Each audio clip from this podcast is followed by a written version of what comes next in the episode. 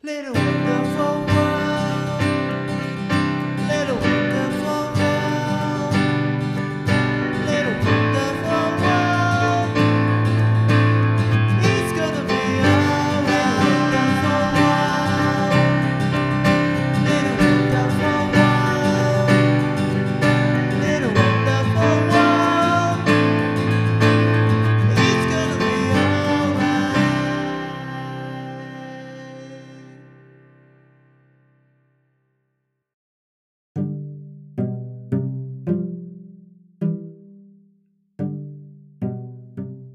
散歩先の未来。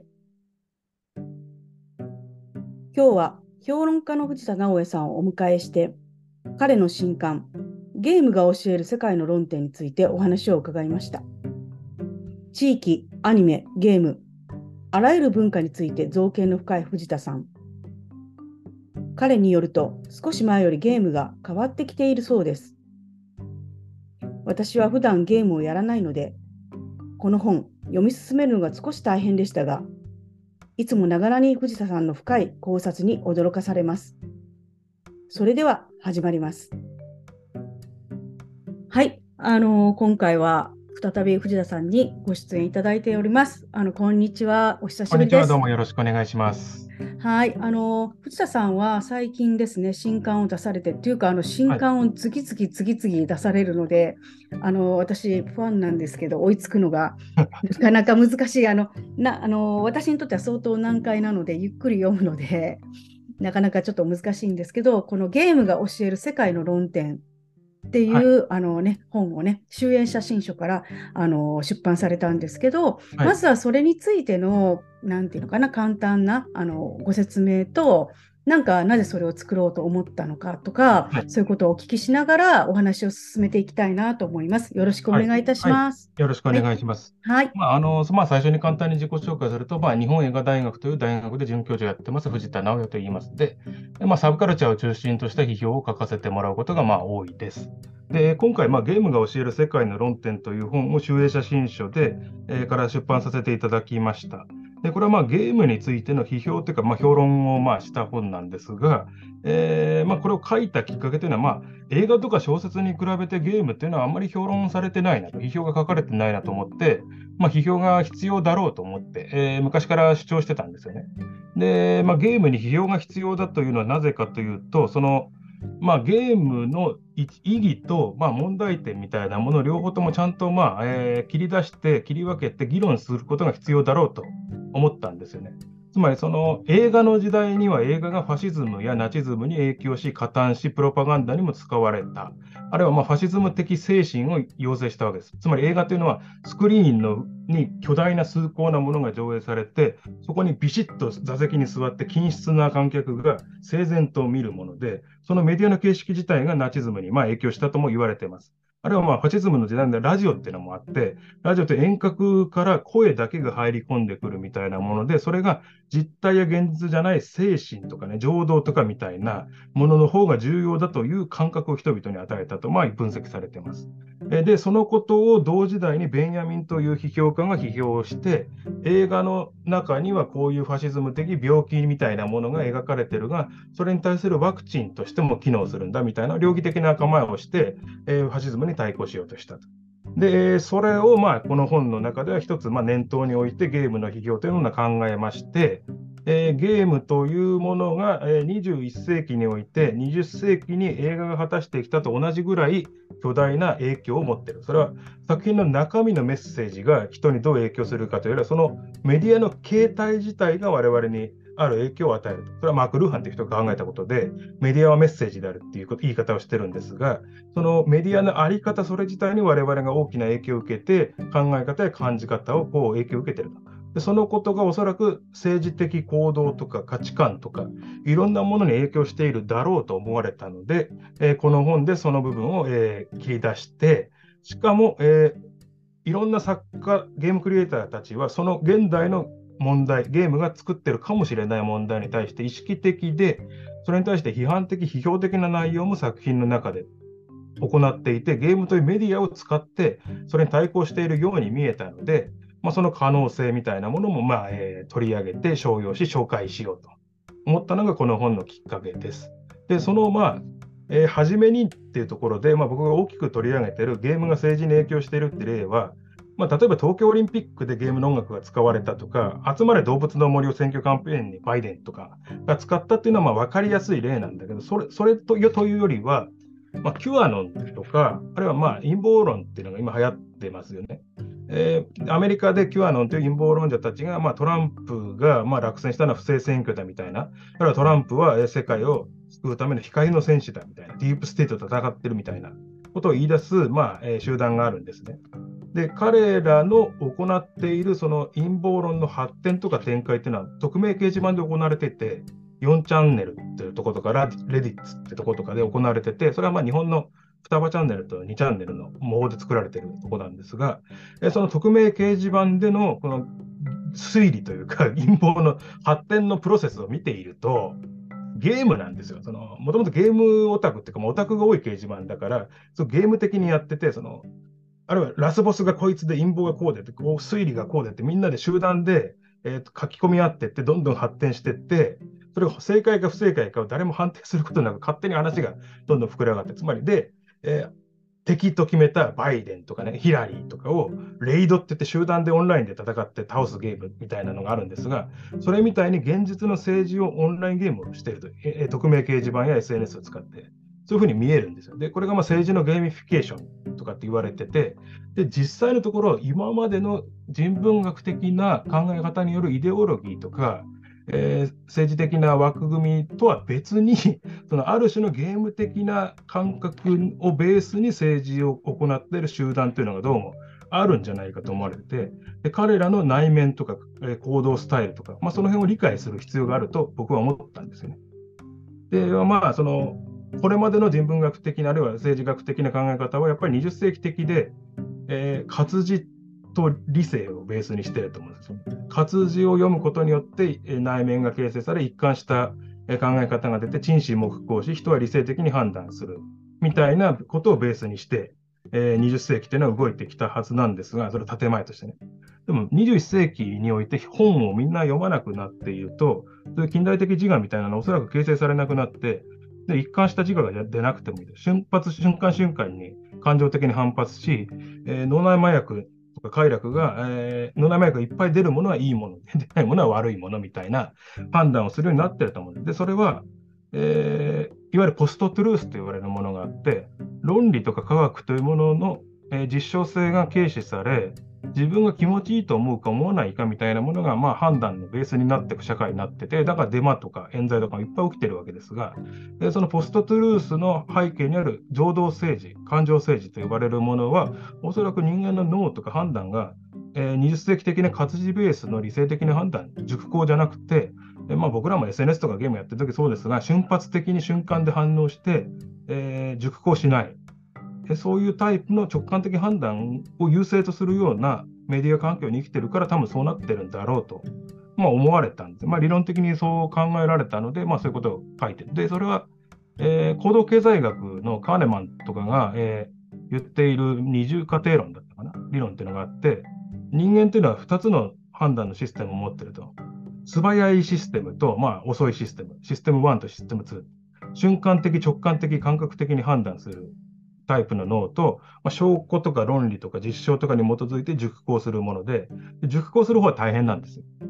で、直感的な判断っていうのは楽なんです。で、おそらく人類というのは、長い狩猟採集時代とかは、この直感に頼って判断して成功してきたんですね。えー今日はなんか雨で天気が悪くて不安な感じがするから洞窟にいようとかね、あるいは瞬間的に敵が来たとパッと逃げるとかね、そういうこうそういう時に適合するためのシステム1っていうのができてて、感情とか直感とかの判断っていうのは。だけど、現実の社会っていうのはもうすごい複雑で多様化してて、理性的に合理的に判断しなきゃいけない社会に結局なってしまった。で、まあ、えーそこで本能的なものが抑圧されてるから、まあ、ゲームっていうのはそこをね、補う部分もあったりもして、えー現代社会のストレス、えーシステム2的なもののストレスが、まあ、システム1的なもので癒すみたいな装置だったわけだけど、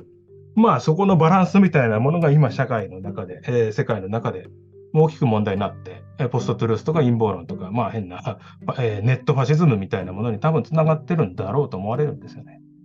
で、まあ、そこのところを言葉にして意識化することによって、えーいい解決法を探りたいというのがこの本の動機で、まあ、そのネットとか SNS とかゲームっていうのは、まあ、インタラクティブで、え反応がすぐ返ってきて、自分の見たいものが見れるようなシステムなんだけど、で、まあ、脳内報酬系が、まあえー作動させられる、うんまあ、はまる仕組みになってんだけど、もうそれをなくして前に戻るっていうのも一つの手なんだけど、現実的に無理だろうから、じゃあそのメディアがある中で、そういう環境の中で、じゃあどうすれば、えー今後の我々の社会とか民主主義とか、世の中の方向が良くなっていくんだろうかみたいなことを考えたくて、まあ、この本、えー作りました。はい、そんなところですね。いやーなんか、新書ね、そんなに熱くないんですけど、ええでも、壮大なテーマじゃないですか。で、その、さっき言った脳内麻薬の話とか、直感的とか、そのメディア、メディアのありようによって人々が、まあ、それに影響されて、うんなんか、メディアによって完完璧に生き方が変わっちゃってるっていうところに知らない間に人間って動いていくじゃないですか。え例えば一番最近、まあ、よくある話なんですけどー、え。ちょっと前まで電車の中で、まあ言ってみたら、えっ、と、やんじゃんと新聞を読んでる人はたくさんいたんですけど、えだけど、もうスマートフォン出てきてから、もうそんな人、ほぼ新聞見てる人、ええ。昔はトースポたくさんいたんですけど、それはなくなり、夕刊富士とか、なくなってしまったっていうことだったり、でもそれ皆さん全然ね、何も気づかないけど、ふと気づくと、電車の中の風景がガラッと変わっているみたいな。え。うん、で、それは例えば、ね、かつてだったらテレビずっと見てたみたいな、例えばはい田舎に行くとず,、ずっとテレビの音がね、外からはい聞こえてきたりとかするんですけど、はい。ずっとそのテレビの音つけっぱなしな風景っていうのが、それがちょっと今はスマートフォンになっていたりとか、あのー何ですか、その、実はそのメディアによって人間のそのなんか暮らしが実は強制されてるっていうことに大概もう気づかないと危ないのではないのかなってすごく思ったっていうのは私もすごく覚えてることっていうのがはい。2012年からですね、Facebook を、あのいいいなんていうかな、本当にもうい意図的に始めたんですよ。ええというのは、もうマスメディアの、写真でマスメディアの仕事がなくなっていくので、うん。多分こっちがメインになるときに、この仕組みがわからないと、あのなんていうか、自分がやってるローカルことできないなと思って、うん。やりたくないけどやっていったら、まあ、写真の解像度がどんどんどんどん上がっていったりとか、どんどんどんどんアップデートしていって、あと怖いのはやっぱりこう、いいねっていうものがいっぱいつくと嬉しくなっている自分がいて、で、それでまあ続いていくわけなんですけれど、そうすると、ずっとこう終わらないっていうのが、これは危ないなって思っていた。うん、で、でもこの、この行動パターン、この行動パターン、例えばずっとスマホを見て電車に乗ってるとか、なんかこう、ツイッターをやり続けるっていう、この行動パターンって、はっきり言って2000、2000年代にはなかったので、つまりこうメディアによって本当に人々の動きが変わっているっていうことに、もうちょっと自覚的にならんと、そうですね。あのいかんぞっていうのは思っていたっていうことなんです。で、先ほど言ったその政治にゲームっていうこと、うん。あの藤田さんのお話に巻き戻しますと、えっと、リオオリンピックですかね、うん。あのスーパーマリオでえ安倍さんが出てきたときに、あ、とうとうここまで来たんだなと、うん。私も本当に同じことを思っていて、やっぱり政治に、昔だったら例えば、ね、ナチス・ドイツが政治に映画を使ったように、でも安倍さんは政治にゲームを使っているみたいな感じで、うーん、でもなんかこれオリンピックにこんなのやってほしくないなって思っていたっていうのがあって、で、そしたらやっぱりバイデンも同じことを考えられていて、でも逆に考えてみると、レーガンの頃ってやっぱりマイケル・ジャクソンと並んだりとかしてたので、結局はこう、いかにその20世紀で、いかにその国家がうん。大大衆文な大衆のあの大衆文化を取り入れることによって、あのなんていうか大衆を先導していくかっていうことっていうのは、あの実はあまり変わってなくてそれが映画からゲームになっていったっていう。だけどあの一番重要なことっていうのはその先ほどのトランプのうんあの事件じゃないんですけれど私あれを見た時にすごく思ったことっていうのはトランプも結局ずっとツイッターをやってうん。うん、もうそれこそそのフェイクニュースを使ってもうなんかもう時代の最先端を言ってたのはトランプなんですけど一方で私がそれですごくちょっとあのうん。思い出したことっていうのはやっぱりオウムだったんですよね。うん。あの多分あのもともとはねあの浅原将校っていうのはヨガをやってらっしゃったんですけど、なんか多分ヨガで何か何かきっかけがあったとは思うんですけど結局オウム真理教がテーマにしてたのは現場大戦っていう、ええ平井和正の漫画であの石ノ森章太のつまり結局うん。超能力を持って集団で自分たちは前世があってホーリーネームがそうそうそうです。そういう妄想を自分たちにも取り込んだんですね。そう。でまさ日にあれも本政府と戦うっていうか、ハルマゲドンの戦いをする。う。んだからそれで言ったら浅原将校っていうのは一つ時代がうん。まさにそれっていうのは似てる状況が似てるんですけど、まあ、あれも本当にゲームだったの、ゲームが本気になっていったみたいな。まあ、アニメも作ってましたからね、勧誘のため。に。で、秋葉原にもパソコン店を持ってたから、やっぱり彼らはうん。オタクの集団、オタクの連合赤軍だとは、えー大塚栄治は言ってますけど、やっぱりオタクなんですよね。当事者たちもオタクだし、うん、大将もオタクで、まあ、うん森達也監督の A とか A2 って映画を見ると、うん。もう本当童貞だったり、社会の中で行き行き場がないようなタイプっていうかな、うんいわゆるオタク、昔の言うオタク的気質、うん、理系的なタイプのオタクうんの気質を持ってて、社会に生きづらさを持ってる集団がうん、追い詰められてって、で、うん。オルタナティブな生き方を作ろうとした結果、うん。オルタナティブな変な宗教と陰謀論に巻き込まれてって、危険なことになってったんだと、うん、には見えますね。だから、うん、まあ、ある意味、あの時期のそういう人たちを包摂できてなかった社会のあり方の問題かもしれないんですがね。ただ、まあ、あのロールモデルにしたのがそのひ平井和正の漫画だったっていうのは、もしかしたら現場大戦のゲームだって作れるわけなので、そうですね。やっぱりなんかあれもやっぱりなんかゲームやってるような感覚で、あのすごいこう、なんていうんですかね、あの理系の方が多かったから、ゲーム的な発想で知らない間にそのゲームのなんか世界にもうはい本本気になっていったというところでは、でもあの頃はそれを愚かだってみんな多分世世の中思ってたんですけど、でもその今回のトランプのことを見てると、それが本気で現実になっているので、まあそうですね。だだから、オウムの反復だという人たちは多いですよね。うん、だからね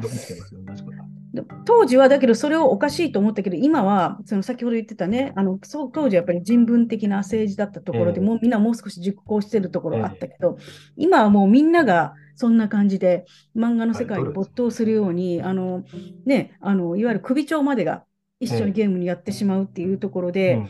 まあこれはどうしたもんかなっていうことはすごく思ったりとかしていました、私も。まああの、フィールズ・グッド・マンっていうね、トランプ支持者を追ったドキュメンタリーがありまして、その中トランプの選挙広報をやった人が答えてるんですよね。あのアメリカって面白くて、そういう戦略をやった人たちが手の内をすぐばらして、自分たちはこんなすごいんだって宣伝するんだけど、その時にトランプの選挙戦略をやった人たちが言うには、やっぱりのネットの負け組みたいな人たちがいて、彼らが使うネットミームみたいなものをわざと自分たちも選挙戦略に組み入れて、ツイッターとかで発信するようにしたって言ってましたね。それはカエルのペペっていうね、まあ、ネットのインセルの象徴みたいなキャラがいるんだけど、えーそのひキャこのカエルのキャラ、まあ、カエル出てくるかな、えーこういうのをわざと使ったりして、つまり、えー日本の場合もそうなんだけど、ある世代というのが、まあ、メディアの理解によって分断が生じてるっていうかな、上の世代のネット感覚、ゲーム感覚が分かってない世代はもう時代遅れのワコンで、そいつらのせいで世界はダメになって停滞してるんだって思う世代がどうも多いらしいんですよね。まあ、就職氷河期世代っていうか、僕の同世代っていうのはそういう人たち多くて、僕の感覚は分かるんだけど、そういう人たちにとって、えー自分たちの文化とか自分たちの触れてるメディアを支持して仲間だと思うだけで、政策云々かんぬんよりも支持をしてしまう。つまりアイデンティティですよね、それはね。自分たちの仲間だというアイデンティティの原理によって、えー合理的判断を超えて支持してしまうことが起きるんですよ。だからガースが当選するんですよ。その犯罪者じゃないですか。まあ犯罪者じゃないかって言われてるような人、容疑者じゃないですか。で、えーいいことをするか、政策がいいことをするかっていうのは分からないわけで。で、変な、それでなんで支持できるんだと思うけど、でも何十万票も集まるのは、YouTuber だからでしょ。YouTube とかで活躍して既存の秩序や価値観に歯向かっていく新しいヒーロー、文化英雄みたいに見えるわけですよね。その 既存の社会の中で苦痛を感じている人たちにとっては、既存のシステムに対して。だから、えー票を取るわけ。で、それ多分維新とかもそうで、維新とかもまあ既存のものをぶっ壊すぞって言ってると支持されるし、まあ、ホリエモンの支持とかも同じで、やっぱそういうある種のサブカルチャーとかネットカルチャーみたいなものへの上の世代の無理解への不満みたいなものがあると、そこを支持してる仲間ですよっていうことをやると、大統領まで行けてしまうという、えー恐ろしい世界になってると思います。あのーだってあのトランプってあのラストベルトの、要するにこうマイノリティをいっぱい取り込んでいったマイノリティ。まあ、マイノリティっていうか、まあ、どっちかというと、白人の労働者ですね。そのう、ん、つまり置いてけぼりにされているという、自分たちが置き去りにされて見捨てられているという不満を持っている人たちにうん、対する、まあ、ある種の希望を与えるというか、仲間である。うん、と、えー伝えたわうん、けです。うん、でそれに対して、まあ、いわゆるヒラリーみたいなのはリベラルで自分たちを見捨ててるんだ、エリートだっていううん、現実をまあ振りまいて、えー支持を得た。うん、ヒラリーの時に、ヒラリーを貶めるための陰謀論みたいなものがやっぱトランプ支持者から広がって、それがキュアノンのベースになるんだけど、ピザゲート事件ってご存知です、わからないです。何ですか？あのヒラリーのえ選挙委員か何かのポデスタっていう人の、ね領収書が流出したんですよ、ハッキング受けて。ウィキリークスか何かに流出して、でそこにえチーズピザって言葉が書いてあるんですよ。普通にチーズピザを注文した領収書なんだけど、それが CP っていうのが、チャイルドポルノの略だって話になって、でそれで、えー民主党とかリベラルの、えーエリートたちは、児童買春の組織を持ってるって話がネットで広がって、そのだから領収書とかみんなで精査するゲーミフィケーションしていくうちに広がって、で最終的にコメットピンポンっていう CP っていうタイトル、あタイトルっていうかな、略語の店が、その児童買春の拠点だってことにネット上でされて、実際にライフル持って乗り込んでいったんです、そこに。で、発砲もしてるんですよ。で、で実際にそこなかったんですよ。うんもちろんいないんですよ。自動ん自動なんかいないんですよ。だけど、ほその後も放火も繰り返されてて、いまだにこう、その陰謀論者たちの攻撃を受け続けてるんですよね。で、そのヒラリーのうんがそういう、えー自動買収ネットワークを持ってるという陰謀論の当時、選挙の当時にかなかなり、まあ、統計によって違うんだけど、十何パーセントとか数十パーセントの人がそれを信じてたっていうんですよね。選挙の結果に多分影響してるんです。でも、うん。その陰謀の発展の過程みたいなのを見てると、その変なオカルトの人たちが作る、こう、ね、なフリーメイソンとこれがつながってて、UFO とつながっててみたいな、なんか巨大な、こう、あの、キュアノンマップって検索できますか？ら、キュアノンマップで検索してもらうと、今、出てくると思うんですが、うん。なんかそういうマップみたいなのをみんなで作って、それを集団でね、みんなで多分ネタみたいに匿名掲示板でわーわーわーわーこれはこうでつながって CP っていうのはこれチャチャイルドポルノだとか言ってそうだそうだみたいにみんな盛り上がって本当ねギャグみたいなギャグみたいなもんなんに見えるんですよ僕からはね。画像で見えますからね画像で。あ、なるほど。はい。画像検索していただくと分かるんですがこういうのですね。こういうのがうん。匿名掲示板で次々形成されてってでそれは僕からしたらほとんど冗談にしか見えないんだけどうんギャこのこのファイルっていう上の下のちっちゃいこれとか見えますその上のこの一番上のこのこれとかが分かりやすい。これそれとかこれですね。こういうのが次々作られていくんですよ。そのうん オンラインゲームじゃんって感じがして、ああ、なるほど。精査とかもされてないんですよね。でそれがまあ悪ふざけみたいに見えるんだけど、でうん本気にしちゃって銃持って、えー乱入したり乱射したり、えー国会議事堂に攻め込んだり、すごいマインドマップですね、これ。やばいですよね。これがあの世界の陰謀のつながりですよ。だからちょっとね、これ見てると、これやばいなって思うんですよ。そのやばい。うんなんかそういう陰謀と戦う戦士みたいな、えー考え方、ストーリーってゲームによくあるんですよ。で、ゲームって映画とか小説と違って一本道じゃないから、あ、世界にある断片みたいなのをこう拾い集めて頭の中で再構成するっていう環境ストーリーテリングっていうのがゲームの主流なんですよね。だからやっぱその断片を集めて真相を明らかにするみたいな、そしてこうラスボスをみんなで倒すみたいなうんナラティブっていうかな、そのの影響があるんじゃないかと僕には思えたんですよ。うんで、そのゲームっていうのはシステムとして、えーゲームが謎を提示してきたときに、システムが、まあ、そのこっちプレイヤーが何かをこう、こうじゃないか、ああじゃないかといろいろ試行錯誤を試して、正解とか失敗とか判断してくれて、でゲームっていうのは基本的にプレイヤーに対するコンピューターのおもてなしだから、天才だと思わせるようにね、えー気持ちよくさせるようにできてるわけで、うん。ゲームの場合はシステムが判断する、よし、正解か不正解かを判断するんだけど、オンラインでこう集団でみんなでやってるときには、正解か不正解かを判断しないんですよ。ランダムに総当たり的に推理をして、正解の時だけ進ませてくれるのがゲームなんだけど、現実は別に正解か不正解か誰も判断しないから、うん。膨れ上がってみんなが全部真実であるかのように判断していくっていうか、これまでの20世紀的な思考では、暗証とかを考えて理性的に判断して、こう仮説を潰していく作業をするんだけど、そういうことがね、動いてないんですよ、脳脳そう脳の中で、多う分。んで、こういうことになって、で、世界に、えー国会議事の襲撃、で銃撃戦、死亡。で、まあ、同じようなことがブラジルとかでも起きてて、で、日本でも最近起こりかけてますよね。うん。まずいんですよ。なるほど。あの、なんか、ちょっと見てて思ったのは、こうこういう感じって、ええ、ちょっと脱線するんですこの、こういう雰囲気の絵、なんかこの画像を見てるとね、あの、映画で、あの、フォーレスト・ガンプでしたっけね。ええ。そう、そういうようなムーブメントにどんどんなっていく感じの、えはい。うん、なんかこういう、なんか結局、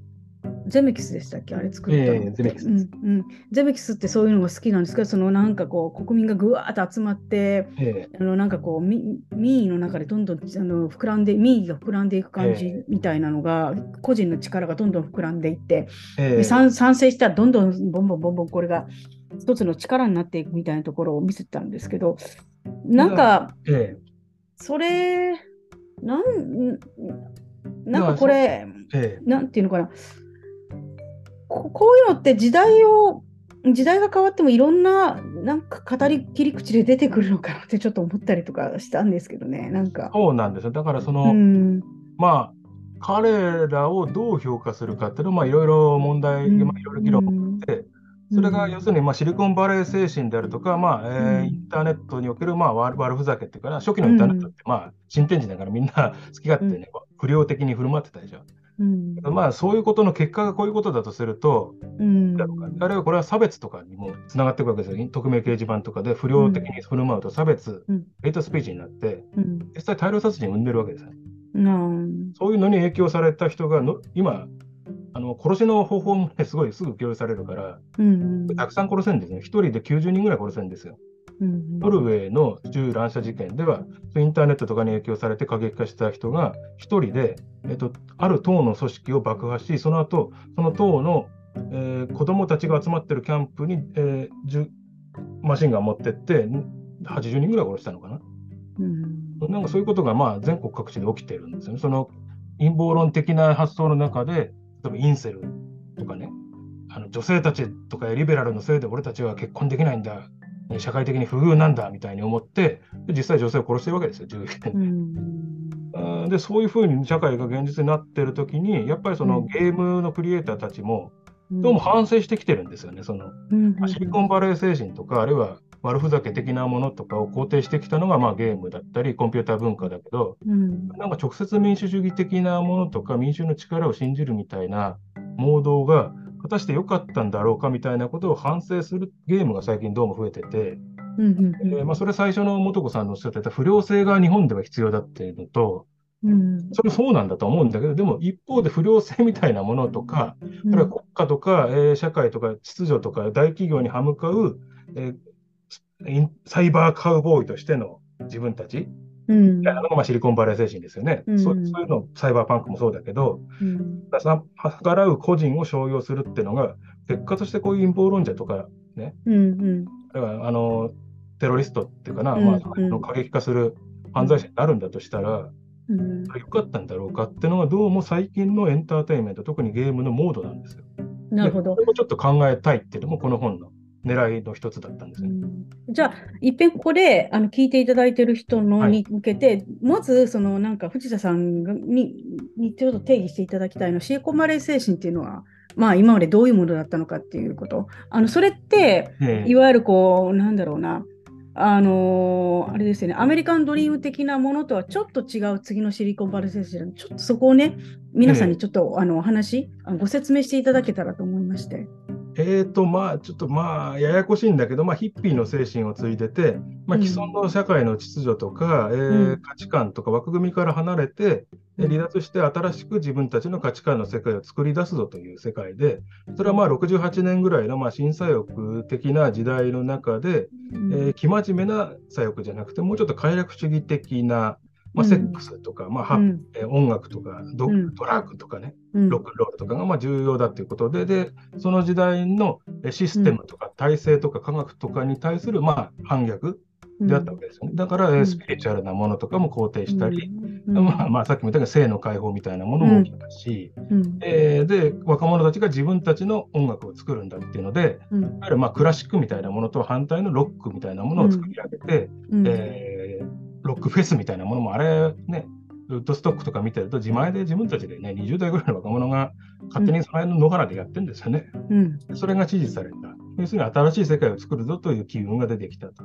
で、その、まあ、人たちは西海岸に行って割と自由に生きるんだけど、うんだからまあ、ヤッピーというね、なんていうかな、ヤッピーっていうのは、資本主義に、えー適合するスタイルの人たちっていうのかな。うんあのヒッピーの中にも、ヒッピーっていうのはやっぱりネガティブな方にも行くわけ、さっきも話した通り、集団自殺。そうですね。うん。まマンソンとか。えーあのマンソンファミリーみたいに女優を殺しちゃったりとか、うん。襲いに帰られて、で、やばいと。で、資本主義と、えーそのヒッピー精神みたいなものを混ぜて、まあ、両立させようっていうのが、まあ、シリコンバレー精神というものでで、そこでそのヒッピーの持っていた新しい世界とか秩序とか価値観を作るぞというがコンピューターに期待されるようになったわけですね。つまり、うん。コンピューターの中にフロンティアを見出すというかな、まあ、西海岸まで行き着いちゃったから、もともとはイギリスとかから迫害を逃れて逃げてきた、えー、正教徒たちがアメリカで新天地作って、うん。その新天地の東海岸がだんだんまあしっかり真面目になっていったら、そこからまた逃げていった人たちがいて西海岸に行って、でもまあ、えーギリギリ端っこまで追い詰められたから、次はもうサイバースペースというのを作って、コンピューターの中こそが新天地で、そっちに逃げるんだという、まあそういう精神があって、まあそういうある種の宗教的情熱っていうかな、そのアメリカニズム的な情熱、既存の社会や秩序から逃れて新天地を作り出して、そこにユートピアを見出すという見果てぬ夢、うんその一つの果てとして、えーコンピューターの中というのが見出され、うん。で、えーいろいろ、えーねえーコンピューターを作ったり、あるいは、あるいはコンピューターの中にドラッキーな感覚を求めたり、うん。ででまあ、それが成仏とか、まあ、いろんな人につながっていくわけですよう。んうん。である意味、だから資本主義への適合とテクノロジーへの、うん。えー期待と、あるいはヒッピー的精神、それがまあうん。複合したのがシリコンバレー精神。うん。で、そのもっと大前提にあるのがアメリカニズムとリバタリアニズムって言って、まあ、自分たちがどういう生き方をするかは自分たちで決めていいんだと。うん。ほっとけと。うん。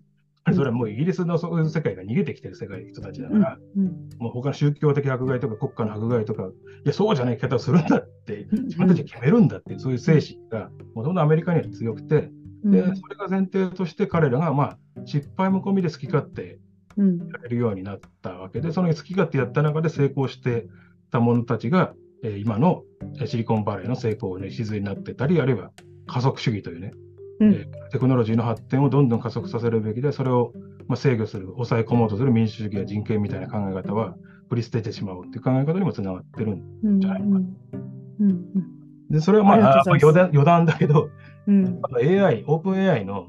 みんなの驚きを見てると、これはもう社会をダイナミックに変えるだろうっていうのはうん。確かだと感じますが、うん。これ以上のものをみんな大企業は作ってて、隠してたんですよね。表に出してなかったわけで、Google とかもってわけで、それ、その事実をもう我々はみんな知ってしまったわけだけど、うん。テクノロジーの発展を制御して、でもこの社会の秩序を守ろうとするっていうことは、今まで、っていうか、まあ今も起きてるわけですよね。そこへのフラストレーションっていうのもあるんじゃないかな。うんまあ、もう一個言っとくと、でもテクノロジーの発展の先にユートピアがあるという宗教的情熱が多分彼らの背景にあるんですよ。うんこの世界はもうダメだから、イグジットするしかない。そのためにテクノロジーを発展させるしかないっていう発想なんですね。それマルクス主義とかあんまり変わらなくて、その進歩の先にユートピアがあるよっていう。うんまあの、構造です。それはやっぱりアメリカ大陸は砂漠だっていうのも大きかったんですかね？まあ、テクノ広ロジー広いから。広いから、もう、うんあまり相互に干渉しにくいし、うんまあ、なんかテクノロジーで何とかしないと生き延びられない環境だからって部分はあるのかもしれないですねう。んそれはまあ砂漠で一神教が生まれたみたいな話と似てますよね。ああ、似てます、似てます。で、で、まあ、その、そのシリコンバレー精神でずっと、まあ本当つ最近までやってきたんですけど、まあそこに対する反省がゲームにも出ていると。で、でも、そうですね。そのゲゲームってやっぱりそのね、いわゆるそのゲームをやってる快楽でどんどん突き進んでいく感じ。のところにど、どんな形で反省モードがちょっと見えたんでしょう？そこも、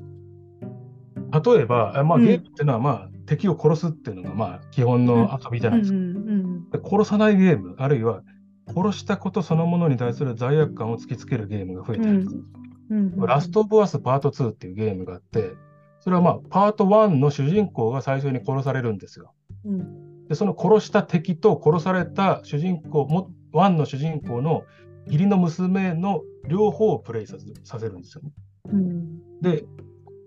義理の父を殺された娘は復讐をするために敵を殺しに行く。で、殺される側の、えーをもうプレイさせられて、うん。で復讐するために敵を殺して進んでいくんだけど、うん。それが、えーもう一人の主人公の仲のいい友達だったりして、結婚したばっかりだったとか、妊娠したばっかりだとか、人間的背景を持っているうん。存在であることを殺した後に 分からせるんです。でそれ、ゲームってのは殺敵を殺し突き進む快楽のものだけど、うんそれそのものがすごい残酷なことであるということ、敵も人間であることを分からせられるんですね、プレイヤーで。うん不快感がすごいんですよ、その不快感が。で、炎上してるんですよね。そういうそういうことをわざとやる。その不快感をゲームでどうやってその不快感を体験させるんですか、例えば、だから殺した後に、うん自分が殺してったキャラのうんの人生とかに対する共感をね、発生させてる。で、今のゲームって表現、CG のレベルもすごいから、表情とか、喋り方とか、振る舞いとかが、まあ、映画も今 CG で作ってるけど、まあ、そのぐらいのレベルで表現できるんですね。でそれを丁寧にやると、前回発生するんですよ。インベーダーだと発生しないけど、スペースインベーダーみたいな記号的キャラだと発生しないんだけど、もうちょっと人間的に深く描写していくと、やっぱ発生しちゃうんですよね。でそういうことを通じて、えープレイヤーに対してゲームの中の暴力をは、えー反省させたりするものがまあ増えてます、ね。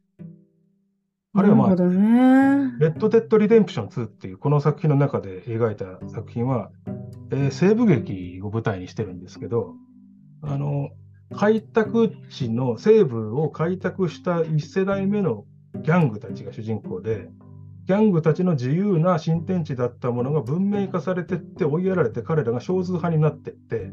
えー追い詰められていくと。まあ、つまり、えー置き去りにされていくというか、まあ、最近の男性性が新しくなっていくことに対する問題の偶話だと思うけど、まあ、それはつまりネットの新天地で、みんな悪ふざけとかしてたのが、えー後からみんな入ってきたんで、真面目にならなきゃいけなくなった現状。その葛藤みたいなものをテーマにして、で、え2人中心人物がいるんだけど、1人はもうそのままギャング的に突っ走ってって、悪を成し続けていく側。もう1人はちょっとそういうことはやめなきゃいけないんじゃないのかと考える側で、でそのプレイの過程で、インディアンを虐殺して油田を奪ったり、ええ奴隷を酷使して、え黒人奴隷を酷使したりする場面とか、プレイヤーはプレイさせられて、え暴力とか収奪とか、そういう自由とか不良性っていうのが、どれだけの犠牲者を生むのかを見せるんですよね。うんこれはでも世界一売れたゲームであるグランドセフトオート5っていうのを作った会社のディレクターと、えーなまあ、そのトップがディレクター兼シナリオライターなんだけど、その人が作ってる。そんなゲーム、普通プレイさせる気にならないですよね、エンターテインメントで。それがエンターテインメントで成立すると思えないんだけど、でもやらすんです。なんかそれが今の世界の最もお金をかけた対策エンターテインメントの中で行われてるんですよ。うん。でもなんかえ映画もどちらかというとその反省モードがなんかその殺すことに対して反省モード的な強いですよね。えうんあの私すごいあの遅ればせながらの「スター・ウォーズ」の第3部を見て、えなんか全然今までの完全懲悪でもないですし、ええ。かかつての。もうとにかく主人公なんですかねそのラスボスの方ですよね。な名前ちょっと忘れちゃった。あレン。レン。レンカイロレン、うんあのがおじいさんに憧れてる人ですよね。そうそう、カイロレンが、私の中であの人造人間破壊ダーにしか見えなくなっちゃって、あの昔機械ダー見て、破壊ダーかこいつとか思ってて、で、ちょっとそれで調べてみたら、実はあの、ね、ルーカスはやっぱりこのダース・ベイダーを破壊ダーでモデルでやりましたって書いてる。ううん。ん、でも、カイロレンのあの反省の仕方が、もうあの、なんて、普通だったらね、あの人を倒したら終わりなのに、もうそれどころじゃね、もう彼が主役でずっと反省しまくっていて、これ一体何の話なのか分かんないと思っちゃったというでもあれ、か。まあ、だいぶ混乱してますよね。その。それが現代的で、そのスター・ウォーズってもともと、そのうんヒッピーと、ヒッピーの話じゃないですか、その基本的に。そうです、そうですレジス。タンスがヒッピーで、多様でいろんな人種がいて、超能力とかがあって、はい。うん心の修練が大事で、まあ、禅みたいな世界、はいで、せ東洋文化も入ってるでしょ。うん。それに対して、まあ、ダース・ベイダー側っていうか帝国は、みんな同じ均質なロボットみたいな人間で、機械、機械で、まあ、要するに白人科学帝国みたいな、あの、IBM です。その対立ですよね。うんだからまあ、でも、だけどそれだったのが、じゃあ21世紀にどうかっていうことですよね。それがもう一回反復して、どうなってるのかで混乱してるのが、多分その、新新しいスター・ウォーズの3部作で、だから女性とか黒人とかアジア人を入れていくみたいなことが、あの、うんスター・ウォーズ精神の継承なんだと、多分企画当初はあったと思うんだ。で、7部、8部まで行って、8部は、そのフォースみたいなものが血筋だけじゃなくて、民主化されて誰もが持ちうるみたいな気配が最後に出てたでしょ。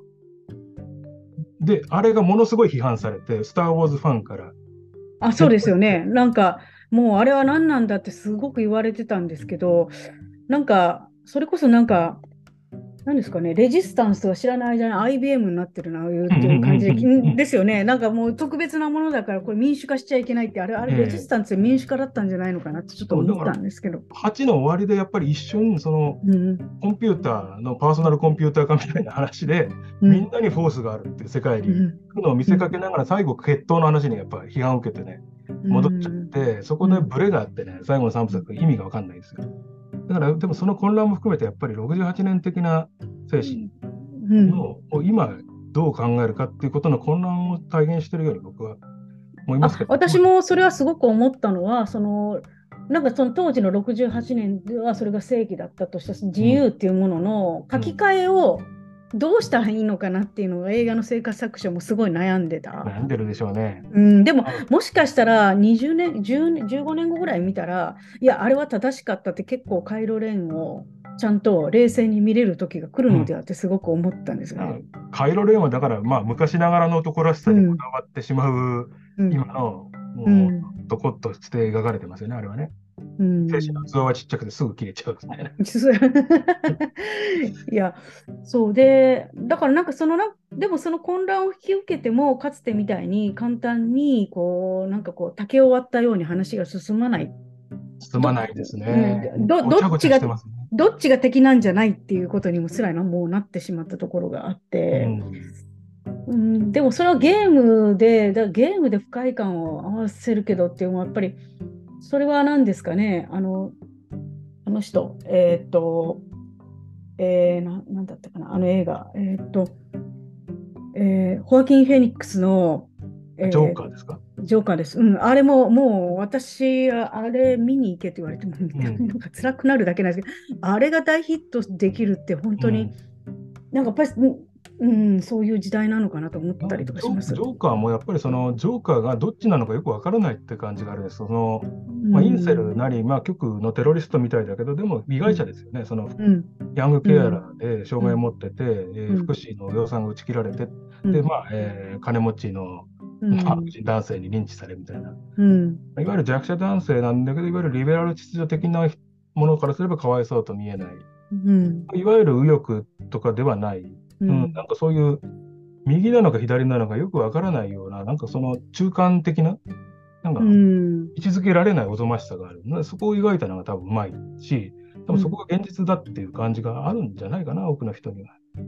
でもその位置づけられないのはさっきのカイロレンも一緒で、なんか、う。んどどどっちがひなどっちが弱いのかわからないみたいな、だんだん。ですね。うん、で、それだからその、かつてだったらゲームって勝つこととか、うん。こっちが打ち負かしてスカッとするのに、なんかこう、反なんか世の中的にすべなんか映画もゲームも、なんかすごい反反省モード？そうですね、最近特にそうです。ん。でもそれは要するに SDGs とかもそうだけど、SDGs って、まあ日本じゃ割と誤解されてる感じがするけど、うん。シリコンバレーの人たちが、そのシリコンテクノロジー発展させ続けて、もうなんか宇宙に出るんだとかね、不死を手に入れるんだとか、うん。変に発展だとかっていうのに対するカウンターみたいな部分があって、それうん俺たちみたいな超天才テクノロジーのあ持ち主は世界を良くしようっていうことなんだよ。そのための、うんそれをできない、できるぐらい俺たち頭いいんだみたいなノリらしいんですよね。うん貧困をなくすとかね、うんもう作業力化するとか。なその辺は、まあ、ともかくこの世界をどうにかしなきゃいけないとか、あるいは反省モードにあるっていうのは確かだと思うんです。それがもう文明史的な反省なのか、資本主義の流れと進歩主義の流れ全部に対する反省なのか、一時的なシリコンバレー的なものに対する反省なのかわからないですけど、うん。でも、なんかどのそのゲームだけじゃなくて、どのメディアもそのなんかこう、なんですかね、こうまっすぐつ、いわゆるこう、なんなんていうのかな。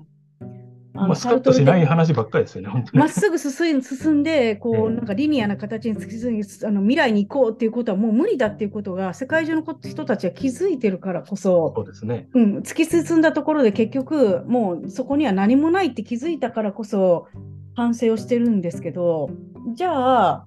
その、その突き進まずに幸せにする方法っていうのを今ゲームの人たちは作ってらっしゃるわけですか？なんか突き進まずに、こう突き進んだ先に未来があるから敵を敵を倒してたんですけど、うん。まあ今はこれを反省させられるとしたら、じゃあどういうところに、こう、なんていうの、心の充足というか、うん。こう何か、こうなんか達成感ってどこに持っていくんですか？今って。いやなんかやっぱ世界を良くしろとか、世界を救えっていうね、メッセージが最近やっぱ増えてますよ。うん。人に親切にしろとかね、あのギャングも改心してね、最終的に、えー炭鉱で子供が働くことになっちゃったお母さんで売春してる人にお金を渡して助けたりとかしますからね。そういうストーリーが書いてますからね。うんなんかその、そうだな、無限の発展じゃなくて、やっぱりこの世界そのものを良くすることを思考せよというメッセージが随分あるんですよ。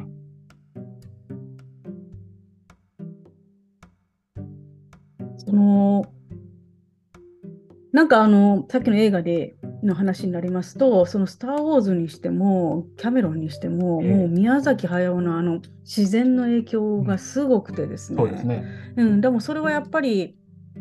なんだろう、やっぱりその、別に反省しなくっても、その自然が豊かにあることによって、何かその柔らかくなれるっていうものがあるから、多分なんか宮崎アニメの「まあ、もののけ姫」とか、まあそれはね内容はともかくとしても、あの風景見てるだけでうん。監督自体が癒されるからああいうものを取り入れて、何らか違う世界を作ろうとしてるのではないかってちょっと思ったぐらいだったんです。うんうんうん、その、まあ、宮崎駿の話が出たので、ついでに言うと、この間、新潟国際アニメーション映画祭っていうのに行ってきたんですよ。一はい面白そうでしたね。なんかすごい楽しみ。ええ。そう。な。日本とまあ海外のこ長編アニメーションを中心としたうん。コンペと、まあえー紹介上映なんだけど、まあ、そのコンペと紹介上映をまあいくつか見てきたら、その宮崎駿の影響を受けた作品って多いんですよ。で、うん。なその心の拠り所みたいなものとしてなのかわからないけど、世界的にうん。自分たちのローカルな文化とアイデンティティを重視する作品が増えてるんですよ。うんうん宮ジブリの影響を強く受けた、えーとうん。アイルランドの作家がいて、その作家の作品が、まあ、アカデミー賞に3作連続ノミネートされてるんだけど、うん。うん。やっぱりその地元のローカルな文化みたいなものや信仰、例えば、まあ狼が森にいるとか、まあ、そういうものが、えー文明とか、まあえー資本主義の論理とか、帝国の論理とかで潰されていくのにどう対抗するかみたいな、まあ、まさに本当に宮崎駿のテーマなんで、でそれをまあごちゃごちゃごちゃごちゃってやって、で、うん。まあ、まあ、提示するっていうか、その、まあ、アニメーションという形でかつてのローカルな信仰みたいなものを表現するっていうパターンの作品がどうも増えてて、うん。えー歌舞伎賞っていう、まあ、賞が新設されて、それを取ったアルジェリアの初めての長編アニメーションがうん。賞を取ったんですよ。うん。イノム監督っていう人で、うんその人の作品もうん。アフリカの伝統とか宗教みたいなものとうん。近未来 SF みたいなものが混ざり合ってる。うん。世界像をやってて、それをまあアニメ、CG アニメーションでやってて、うんうん。でまあ、変貌する伝伝統とか、まあ、共同体とか価値観、アイデンティティの中での苦悩みたいなものがまあ表現前提としてあるんだけど、やっぱりそこで一つまあローカルな文化とか価値観っていうのは、心の拠り所になってる感じはするんですよね。ああ、よりどころ、あ、そっか、心の支え、まあ、お守りみたいな感じのものをまあ求めて始めたのかもしれないですよね。なんかこう、し成長だけではなく、どっか、うんうんうん。なんか、その心のよりどころ、なるほど、なんか、本当に、なんですかね、その何か心のふるさとみたいなものが、その宮崎駿さんの書く、あの、昔の高畑さんとのやつとか書くので、出てて、あの里山ですよね。ええ。で、ちょっとあの、この間ね、あの藤田さんにご紹介させていただいた、あの、セーマン・ペトラさんって、多分これ、ええ。東京芸大の大学院にいてらっしゃる方なのかなと思うんですけど、この方がもう、あの、それこそ新海誠さんが大好きで、うんうんうん。あのし新海さんとこのその政治巡礼をされて、で宮津の方まで行ってもう電車にも乗ってこの電車はこれで、てっちゃんかこの人みたいな感じだったんですけどこの人が面白かったのはやっぱりこう実際彼女は普通に日本人のアニメーターだったらそれを全部絵に描くところを、あなんか人間だけがアニメでうん。あのなんていうのかな実写の風景実なんか本当のリアルなあの日本の風景とアニメを合成しながらアニメーション作ってるんですけど、もしかしたらこういう風な作り方日本人もやるのかなってすごく思まあったりと AR っぽいですね。そうですそうです。うんでななんでこんなにって本当にねこんな感じなんですけどなんかわからないですけどこれもしかしたらこのこの雰囲気が世界中の心のふるさとになってるんじゃないのかなっていうのは、その最近の新海さんの大ヒット、ねうん。この間もちょっと見たこの大ヒットっていうのは多分何かね片やアメリカがねうん。いろんなあゲームとか、うん。アニメとかハリウッドもそうです。いろんなところで反省モードのメディアを作ってるのに対して日本はもともとなんか超こうなんていうのかな。あの何も考えずに作ってきたあの日本の里山の作品みたいなものがなぜか知らないけど世界中の人がすごく見ているのではないのかなってこんなこんな感じで彼女が撮った。いやまあいや、やっぱりな考えてるんですよ。その宮崎駿も島守も、その戦後の日本がうん。科学技術立国化したりアメリカ化してって変貌していく中で、うん。これまでのアイデンティティなり価値観がどうあるか、うん。うん。で、まあ、どうなっていったらいいのかみたいなことを真剣に考えた人たちで、うん。で真剣に考えれば、うんどっちかだけってことにはならなくなるわけですよね。うんうん未来に向かってうん。進歩万歳とも言えないし、じゃあ過去に戻ればいいとも言えないし、うん。二人ともどっちつかずに、高畑勲も大友克洋もそうです。やうん。っぱ世界に受け入れられてるのは彼らで、うん。で実際その宮崎駿とかに影響を受けた世代の作り手たちの作品っていうのを見てきて、うん。ジブリが世界に影響を与えてるっていうのは僕はなんか日本すげえ的に言われてるのかなと思って嫌だったんだけど、うん。実際主題の面でね、単に動きとかだけじゃなくて、主題の面でも本当に影響を受けて共感されてるんだってことがうんよく分かりましたよ。いや私はね、その主題ですね、あのいわゆる断片的な絵の雰囲気とかではなくて、もともとも例えばそれはヒッピーの方が方がええ。禅,、禅とか陰仏教に影響を受けたような感じ、えっ、と、あの方ですよね、えっ、と、えー、と鈴木大拙に影響を受けたような形で、その宮崎さんと高畑さんが作ってきた、いわゆるああいう思想みたいなものをすごく今むちゃくちゃ学んでいて、それは日本あのいわゆるクールジャパン的なものではなくて、それは私にとって、実はこれからの日本がちゃんと自分たちを客観的にうん。うん確認するいい状況なのではって、そこは思っています。このなんていうか西洋の人たちがこう反省モードでメディアを作ることを考えたときに、じゃあその目の前には里山があったみたいなところがあるのではないかっていう。そうそうなんですよ。だからその、うんまあ、SF とファンタジーがまあ多いんだけど、SF とファンタジーってのは要するに科学技術による進歩と、それうんそれ以前の心情みですよね。で、その両方の対立と葛藤を構造化してるのが SF とファンタジーなんで、うんその部分が効いてるんじゃないかと僕は思うんです。まあ、韓国の学会、うん。日本、韓国日本学会で、うん。えー論文で書いそういうことを主張してて、日本のアニメがうん。ヒットしてるのは、クールジャパン的なもので言われてる部分というよりは、うん。僕の理解では、うん。変貌していく社会の中でのジレンマを構造化してるから、変貌してる社会に生きてる人たちが共感してんじゃないの。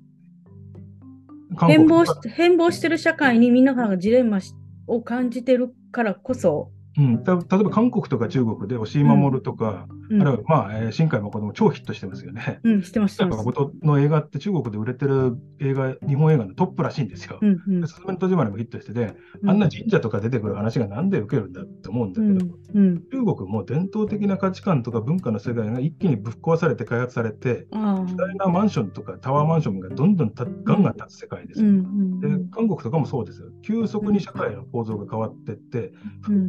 何もかもが変わっていくテクノロジーなどによって、うんその中で生きてるから、構造として同じなんじゃないかと、悩みが。ああ、なるほど。そっか。そあのの具体的に神道に興味はなくても、共感はしなくても、うん。的な何かや価値観に対するうん。思いと、うんテクノロジーとか、まあえー文明の発展とか、東京みたいな、うん葛藤と分裂みたいな構造がね、どこにも多分ああるというか、それがある地域で受けてるように僕は思う。うん。